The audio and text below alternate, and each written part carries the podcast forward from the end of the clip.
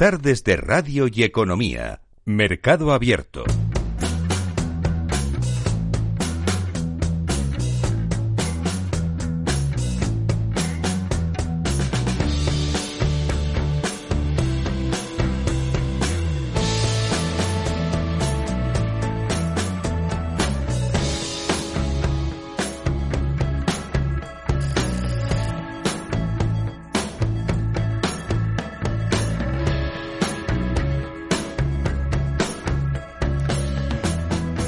De fondos de inversión en mercado abierto. Estamos ahora en nuestro espacio con gestoras de fondos. Esta tarde vamos a conocer a una gestora estadounidense que opera en Europa desde hace tiempo, pero algo menos aquí en España. Enseguida se lo vamos a, a preguntar a Andrés Pereño, que es responsable de ventas para Iberia de Wellington Management. ¿Qué tal, Andrés? Muy buenas tardes. Hola, Rocío. Buenas tardes. Estamos hablando de una gestora independiente. Si tuviese que definir eh, la filosofía, en pocas palabras, de de la gestora, ¿qué palabras utilizaría? ¿Qué identifica a Wellington Management como gestora? ¿Qué tipo de gestoras sí, son? Sí, sí. Pocas palabras para un venta siempre mal negocio, ¿eh? porque por lo general nos extendemos, pero eh, te doy si quieres un par de cifras para que nos puedas poner en, en el mapa. Venga. La primera de ellas es eh, 1928 que es el año en el que empezamos a, a trabajar, ¿no? A, ha llovido. A, ha llovido mucho. Mm. Eh, buen año también para empezar en, en, este, en esta industria. Y bueno, pues a, dentro de muy poco tendremos que celebrar el, centenario con nuestros clientes y, y, ya de hecho también de celebrar que llevamos por aquí un par de años en, Madrid. La segunda cifra, el segundo número que te daré es el 1,2 billones eh, de dólares en, de patrimonio o 1.2 trillón americano con, con, un balance bastante diversificado, ¿no? 50-50 más o menos entre renta fija, renta variable y, y, también alternativos.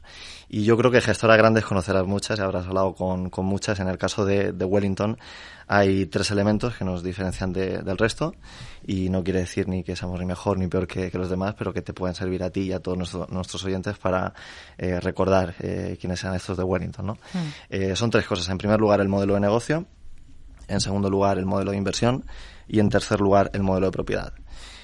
Modelo de negocio, punto muy sencillo. En Wellington solamente nos dedicamos a la gestión de activos, ni seguros, ni banca privada, ni banca de inversión, eh, ni nada que se le parezca. Por lo tanto, creemos que no hay conflicto de interés posible cuando eh, proponemos soluciones de inversión a nuestros clientes. El segundo punto es el modelo de inversión eh, y aquí lo más característico es el hecho de que en Wellington no tenemos un CEO o un jefe de inversiones y por lo tanto no hay un equipo central que dictamine el rumbo de los distintos equipos de gestión en Wellington. A veces por ello se nos conoce como una comunidad de boutiques eh, y yo creo que, que, lo bonito de eso es que realmente hay un clima de colaboración muy interesante donde hay un intercambio de ideas siempre y donde se ponen en valor eh, las tesis de inversión de, de todos los equipos de, gestión.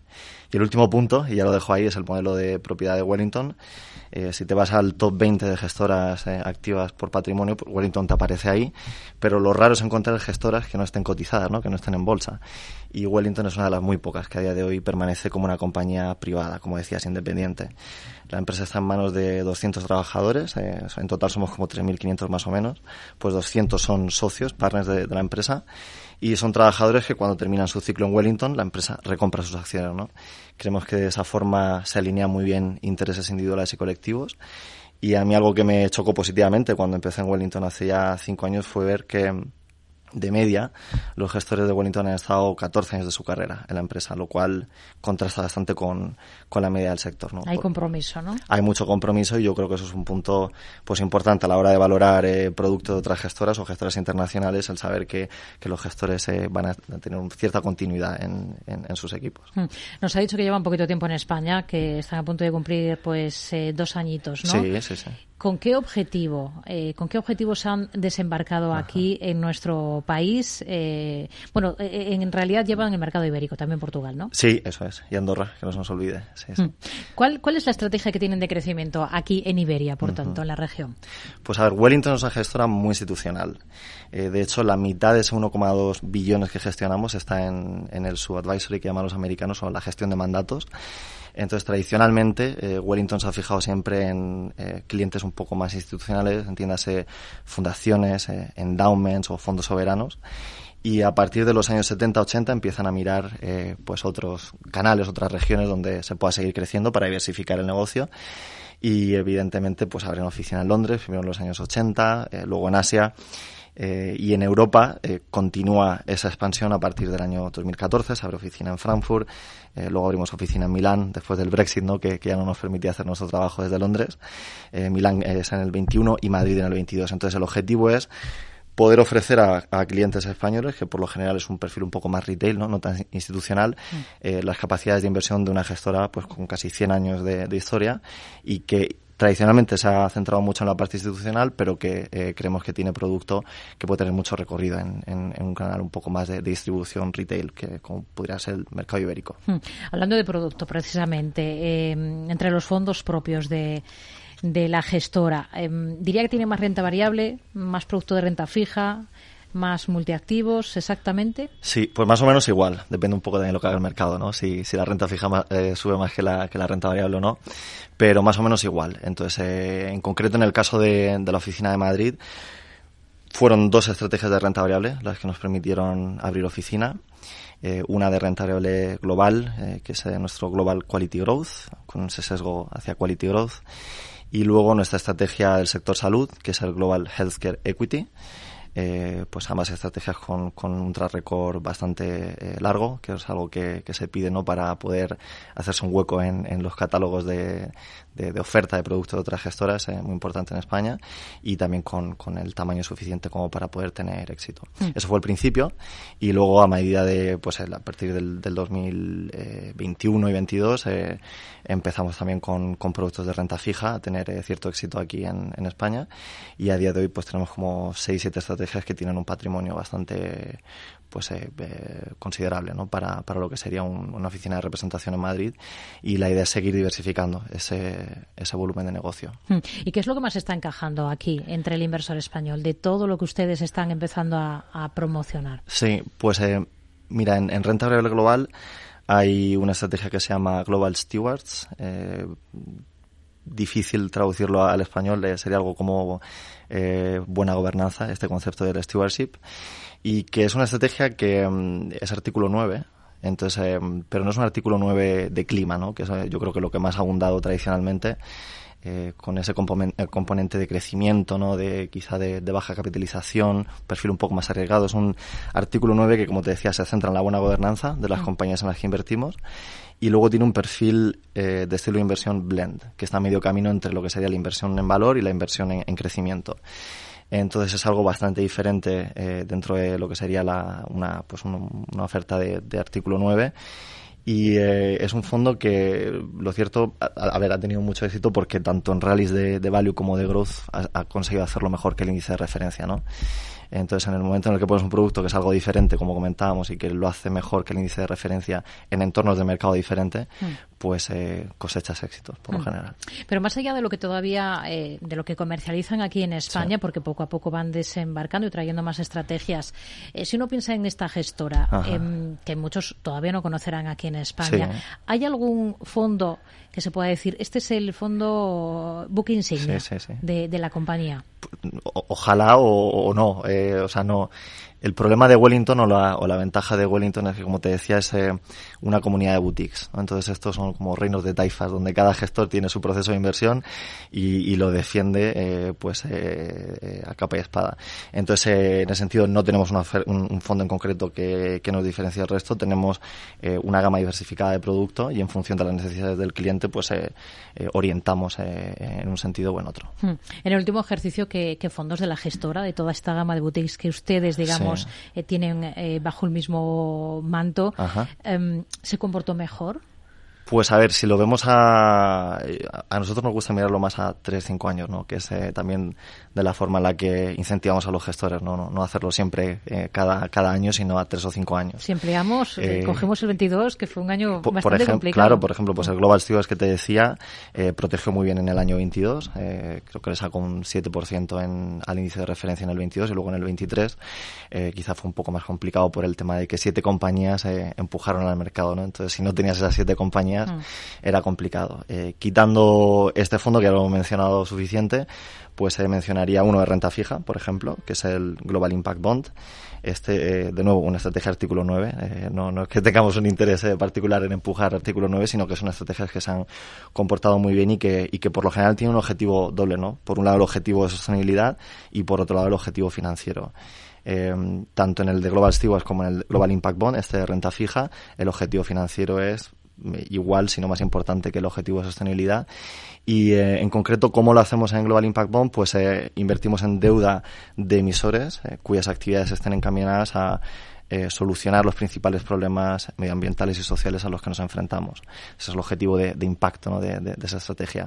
Eh, índice de referencia tiene un Global Aggregate, o sea que es una cartera de renta fija core, bastante tradicional y, global. Eh, y bueno, pues desde el lanzamiento también ha conseguido batir a su índice. Hmm. Ha mencionado en varias ocasiones el tema del impacto. Antes nos ha hablado de, de un fondo artículo 9 eh, aunque ustedes agrupen eh, varias boutiques, todas tienen ese nexo en común de una apuesta clara por la sostenibilidad? No es un nexo en común, eh, es una apuesta estratégica de Wellington y, bueno, es cierto que cuando empezó todo este movimiento de la sostenibilidad, pues hubo un periodo de consultas donde en función del proceso y filosofía de inversión de cada gestor se intentó entender si tenía sentido el, incorporar eso, ¿no? Entonces, según qué estrategias, pues hay estrategias artículo 6 porque no, no incorporan exactamente ese objetivo de sostenibilidad, otras que son artículo 8, hemos hablado del Global Quality Growth y Healthcare que son artículo 8 y luego otras que son artículo 9. Mm. En artículo 9 tenemos eh, seis estrategias a, día de hoy, eh, dentro de un paraguas de más de 30 estrategias, o sea que mm. no, no solo artículo 9. Si hablamos un poco de, eh, más allá de, la gama que tienen ustedes, si hablamos de visión de mercado, ahora mismo, ¿qué riesgos o qué cuestiones están vigilando especialmente este año en la gestora? que, que, es un nexo en común, digamos, Que, que, suscite preocupación en, en las distintas boutiques que, que engloba la compañía. Sí, bueno, el, no tener visión de mercado al final lo complica un poco, pero es cierto que eh, pues el, digamos que la, incertidumbre económica es el, factor común, ¿no? denominador común que, muchos gestores eh, se están planteando de cara al 2024. Si, si miramos atrás, el año 2023 fue un año en el que los mercados terminaron muy bien. Eh, pues el S&P, por ejemplo, entre noviembre y diciembre subió un 15%. Eh, renta fija también tuvo un buen año comparado con el año 22. Y em, el tema está que, claro, eso es un contexto económico fuerte y, de hecho, bueno, si nos vamos a América, por ejemplo, que gran parte de nuestros gestores están en, Estados Unidos, eh, pues eh, uno ve que, el, que la realidad económica es bastante fuerte. Tienes eh, una economía que ha crecido por encima del 2%, el último trimestre se espera que crezca por encima del 4%, un desempleo muy, muy bajo y luego, eh, como decía, S&P, Nasdaq en niveles eh, históricos, ¿no? por valoración y, y, bueno, eh, eso siempre es positivo. Lo que pasa que, claro, eh, a nivel bancos centrales complica un poco ese último paso a la hora de normalizar la inflación, ¿no? Que, quieren bajarla al 2%, como puede ser también el caso del Banco Central Europeo, y como esa, ese contexto de, de economía, de, de pozo económico es tan positivo y tan fuerte, pues se hace complicado que se pueda llegar al nivel del 2%. Em, de hecho, bueno, el mercado ya lo está descontando. Mm, hace solo un mes había una probabilidad del 70% de primeras bajadas a partir de, marzo. Eh, ahora esa probabilidad está por debajo del 20% y de hecho ya se ha movido desde marzo hasta mayo como primera fecha para que empiecen a, bajar, eh, ojalá, o, veamos si, se pueden bajar eh, tipos de interés.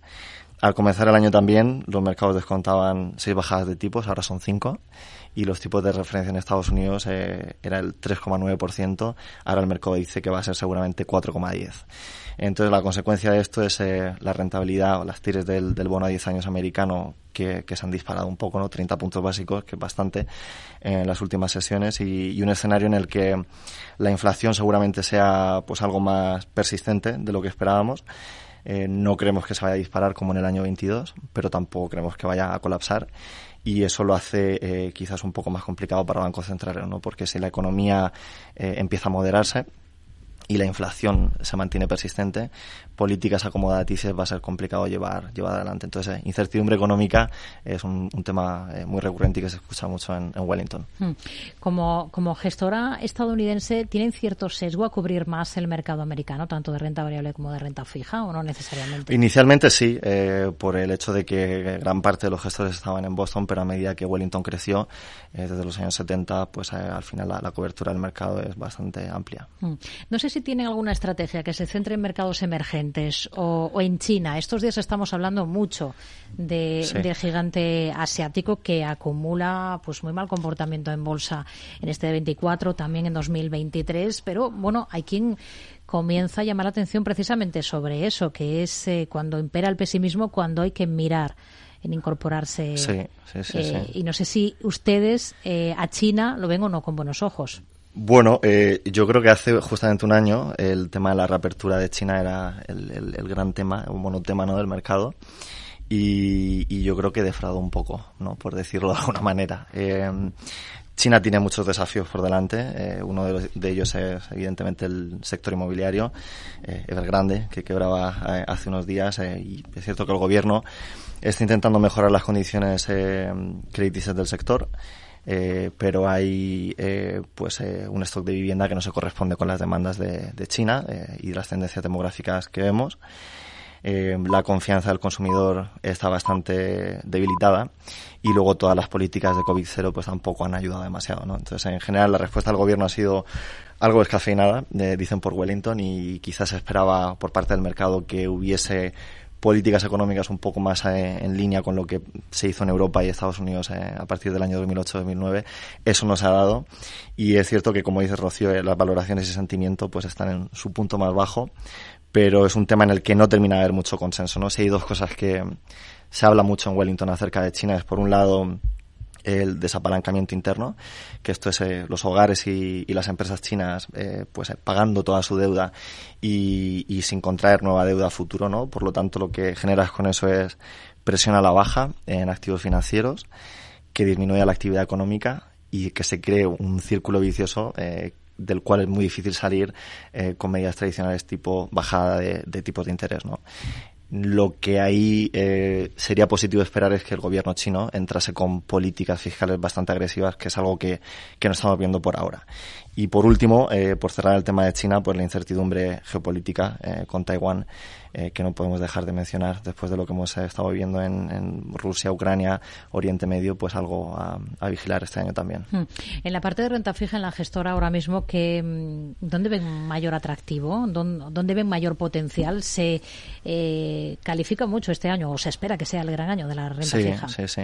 A ver, ahí empatizamos mucho con los, con los clientes de renta fija, ¿no? Porque al final un inversor de renta fija eh, conservador eh, después del año 22 y incluso 23, donde ha habido un ciclo de, alza de tipos muy, muy importante, pues eh, lo último que esperaba a lo mejor era el año 22 tener rentabilidades negativas de doble dígito ¿no? en renta fija y entendemos ahí que quizá haya podido haber un descontento, pero el principal riesgo ahí está en que, que, claro, un cliente que decida centrarse en el efectivo, ¿no? En eh, un fondo, digamos, a plazo fijo o en comprar eh, deuda del gobierno a tres, seis y nueve meses, el problema que tienes es el riesgo de reinversión, ¿no? Porque hoy quizá tengas un cupón al 3% anualizado, pero el día de mañana eh, quizá ese tipo no está ahí, ¿no? Ese, ese nivel de, de TIR. Solución, bueno, la renta fija. Al final, el que las tires hayan subido te da un colchón importante. Eh, es muy raro que, los tipos vayan a seguir subiendo quizás del 4 al 5 al, al 6, 7%. Eh, mientras que sí que puedes participar a la baja, ¿no? Es decir, a medida que, lo, que las tires van contrayéndose, pues eh, uno puede participar de eso y mientras tanto va teniendo ingresos recurrentes, que es lo, bonito de la renta fija cuando funciona bien. Nos quedamos con ello. Andrés eh, Pedreño, responsable de ventas para Iberia de Wellington Management. Ha sido un placer. Hasta una próxima. Muy buenas tardes. Igualmente. Gracias, Rocío.